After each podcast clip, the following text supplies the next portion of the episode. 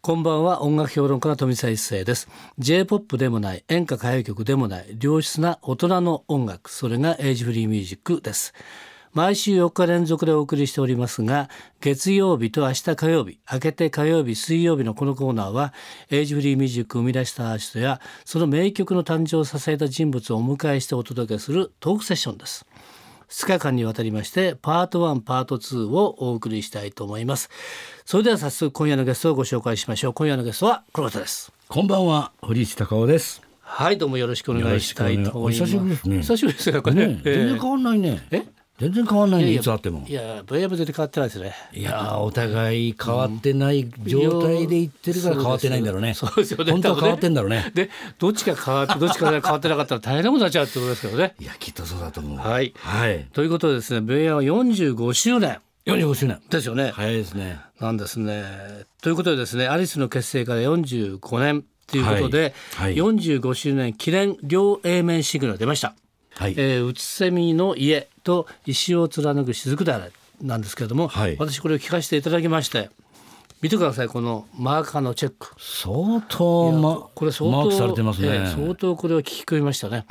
いや素晴らしいと思います、ありがとうございますええあのウッセムリアなんですけど、これは一体どんな、えーテーマでね、どういう形でこう出てきたんですかねこの曲っていうのは。最近あの旅が多くて、はいで見てるとやっぱりニュースでもやってるんですけどやっぱ空き家が多いんですよ。はい。でこれ題材にっていうんで、あの田久保さんにお願いしたら、えなんか書けそうな気がするとか言って、うんうんうんで結局要するにこう僕らは昭和という時代に生まれたんだけど、えちょっとその辺の郷愁と、で裏側に哀愁があるような詩が作れれば、えうん。結構まあ45周年なんで、んこの区切りという部分では、うんちょっと考え時だよねなんて、ええいうことで作ってもらなるっほどなて正解だったんじゃないかと思うんですよね。今ね米山もおっしゃったんですけど、うんななぜ空き家が多いかっていうとですよね基本的に言うとね、うんまあ、田舎には空き家があるんだけれども、ん住む人もいなくなってしまっていないなでも家家だけ残っちゃってるうん、ですよね。そうそれで、えー両親は亡くなってしまったじゃあこのうちは一体どうすんだと、で継いだ息子娘たち も結局年を取ってきてね、ん結局うちはじゃあどうなっちゃうのってそういなうの任されいう感じですよね。うんえーこの「うっせみの家」のね主人公もそうですよねやっぱりね、えー生まれた家を売りに来たですよね結構。決心してねですよね。え売るかーうんという、まあ、いろんな裏側にはちょっとリアルなあの話も出てくるとは思えうーんですけど、えー売りに来るんですよね。普通だったらね先祖在来のうちを売りたくはないけれどもですよね、でも住む人もいないし自分がまたそうかだってね住めない、そうなの、だったらどうするんだよっていうねそうそうそう便利さもん手伝ってね。ですよね。えそれで、まあ、とにかくしょうがないということで売りに来たということで、ためらいながら息を飲んでカチャリと鍵を開けた 時ですよね。で、えーこみ上げるものは何だと懐かしさとやるせなさ、えそね、そこで子供の声とか入ってますよこの後ろね。うそう、あのちょこちょこっとあちょこちょのこっと BGM であの入ってるんですけど、あそういやこの廊下でいつも滑ったり転んだりしてたなとか、えーあちょっとあの右側にすぐほら流しがあってさ、とかさ思い出すもんね。そうですよね。うんよく言う話でね、ほら柱の傷とかね、とかで、あと兄貴と喧嘩したとことかね、えー思い出すね。えーあそこでなんかぶつけられたとかね。うん、ある。 で、でですね、えーこの主人公は日に焼けた畳にあぐらをかいて、不意に涙ぐ。うん。で、空が青すぎると、これまたこの対比が素晴らしそれに面白いですよね。あの空の青さと。い。ね、だから空が青いから余計悲しいんでしょ感うじでね。すよね。うん。そしてこれやっぱりねこの歌を聴きながら自分のこうね脳裏のスクリーンにくっきりとね、うん。やっぱりね映像が浮かぶんですよ。あすあ。ごく。それで線ひいっぱい引いてくれたわけね。。なんですね。ええそしてですね、こういいですか、もう説明しますけどね。ええ二番目、うんええギシギシと音がする、廊下を歩けば台所。ええ朝飯のありがたさも知らずにいつも食わない でで味噌汁だけは飲みなさいでお袋の子を思い出す確かにそうですよそうなのよ。朝起きるの遅いから遅い、ね文句ばっかり言ってんの。ねそうしたらやっぱりご飯食べたいとかでいそうらないとか言っていらないよ今出てくるでしょっていう感じですよね、うん。これ自分のことを思い出しますよねっていうね、そうなのいうね。これねあといいのはここですようん。無口な親父の咳払い一つそう親父って頑固者でねね普通もうおね怒りゃいいもの怒らない怒らないねでも咳が咳咳がするっていうのがねっていう感じありますよねなんか佇まいだけで別れよというね世界観ですね。ねそうなんですね、そしてですねまたいいのがワンコーラス目は命の限りにセミが鳴く、ツーコーラス目は命を尽くしてセミが鳴くっていうねあ微ー妙なところがやっぱりそうそうそうそういいんですよね。セミってん何年間も土の中いていてそれで孵化してこうポンと出てくるんだけど、長いやつ1か月ぐらいいるんだってねあそう普通いや1週間くらいって聞いたいじやゃない俺も一週間ぐらい聞きましたよ。聞いたじゃない、うん聞いた聞いたそう長生きするやつね1か月近くええ、行っちゃうらしいんだちゃようね、だしなるほど。それでもやっぱ短いねいやーそれでもそれは短いですよそれでも一ヶ月短一ヶいわ月はだからね私もですねあのセミのねよくほら、歩いてると折ってるじゃないですか、落ちてる落ちてる抜け殻が、ね抜け抜け、あとねあと死んだばっかとかね、そう私はですそうそうそうねかわいそうなので、体に拾って踏まれないように、うん、他に入れるんで避すけとくよくとああいいでそう心しがなけじゃないいですよかわいそうじゃないですかなんとなくそうですよ、ね、うんうんでそのままなっちゃうとやっぱりね、踏まれちゃったりして踏まれちゃうとアリがいっぱい来ちゃうでしょそうですねせめて脇にちゃんとねああ偉いね。わくらばじゃないけどちょっとこちそょうっと隠したりでなんかかけそうそういうことですよね。ね。えああ憎いなえ。いやそんな感じですね。だからそれもあったりしてですね、このセミがね非常にですね、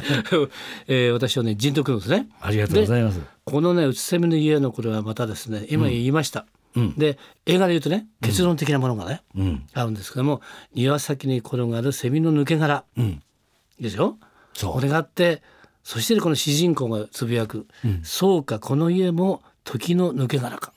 いやこれがやっぱあるとないか全然違います ね。かあ憎いね卓望。いや、これ素晴らしいですようまいね。ちょっとなんかこう短い文章ではありますけど、ちょっと凝縮したちょっとした、あの小説のようなそうですね。感じがしますよね。うんで愛感と郷愁をこう、うまくミックスさせるところがうまいなと思いますね。ですよね。それでやっぱりね、あの、本当さっき言ったように映像が浮かびやすい、えーシーンとね、で最後に投げかけてますよね、聞き手に。そうですそうでねす。そう。ですで、それで聞き手の方はそれぞれ自分なりの答えなりね、なんか出すという、いう投げかけてる。そうですよねこの先自分も少なからず、少なからずだと思いますよ、生きていく上で、うん。やっぱりふっとこうちょっと空虚な気持ちとかありますよね。ありつつえーもまだ歩くわけだから、そう大変だと思うな、ねんうんところでこういう詩があります。で米安はこれをですね見事に曲をつけま した。これはまたすごいいいですよね。私はあの時は、そうねでした、あの名曲の、えー、愛しき日々を思い出したりしましたよ。ああ相当か前感な感感じじとしてね。がね、すごくなんかね。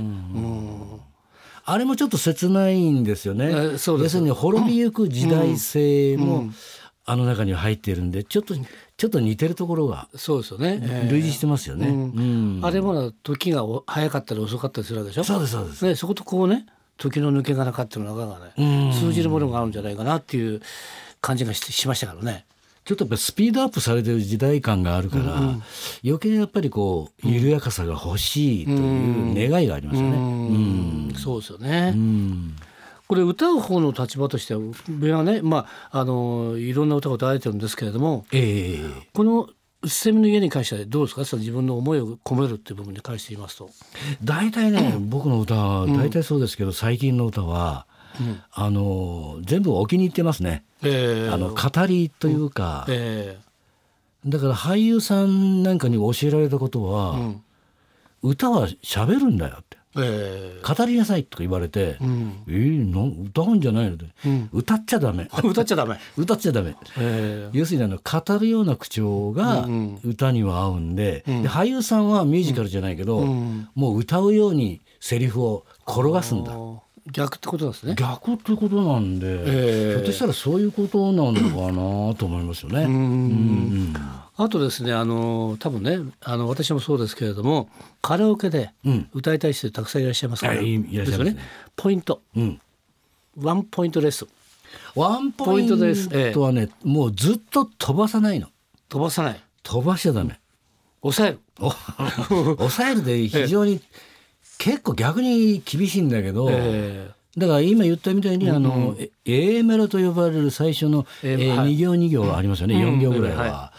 それはもう語っちゃっていいと思うんですよもうメロディーはもう、もううろ覚えでもいいですよ、うん、それぐらいでもう来ますからぐわっとなるほどなるほどで次にメロディーがやってきますから、はいそこんとこでもう、いかにこうポンと入れるかですねもポンうと入れるかお尻はもうついてきますから、ほっといてもああなるほどなるほもうど真ん中勝負で真ん中勝負でではもう語りででは固いではいええ、なんか米炊いてるみたいな、なるほどええ、 では語りでそうそうそうそう真ん中をどういう感じですねあそれですんまり大げさに言ってもダメですねそれですよ、ねそれわかりましたじゃあこれを自分で歌いつつですよねあと米安の曲を聴きながらキララ聴きながら自分でカラオケ行きながら自分なりの歌い方を見つけるというそうですよねなんかやっぱり、ことですねあの僕らもそうだったように、はいあのモノマネでいいと思う最初は、でいつの間にか自分の富財政になってますから、はい絶対大丈夫です私歌うと全部米安みたいになっちゃってる言われてるんですよいや本当に助けて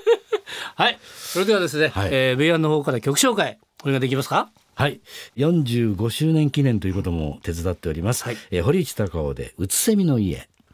今夜のトークセッションのゲストは堀内孝雄さんでした明日も引き続きよろしくお願いし」よまろすしくお願いします飛び一世のエイジフリーミュージックまた明日の夜お会いしましょう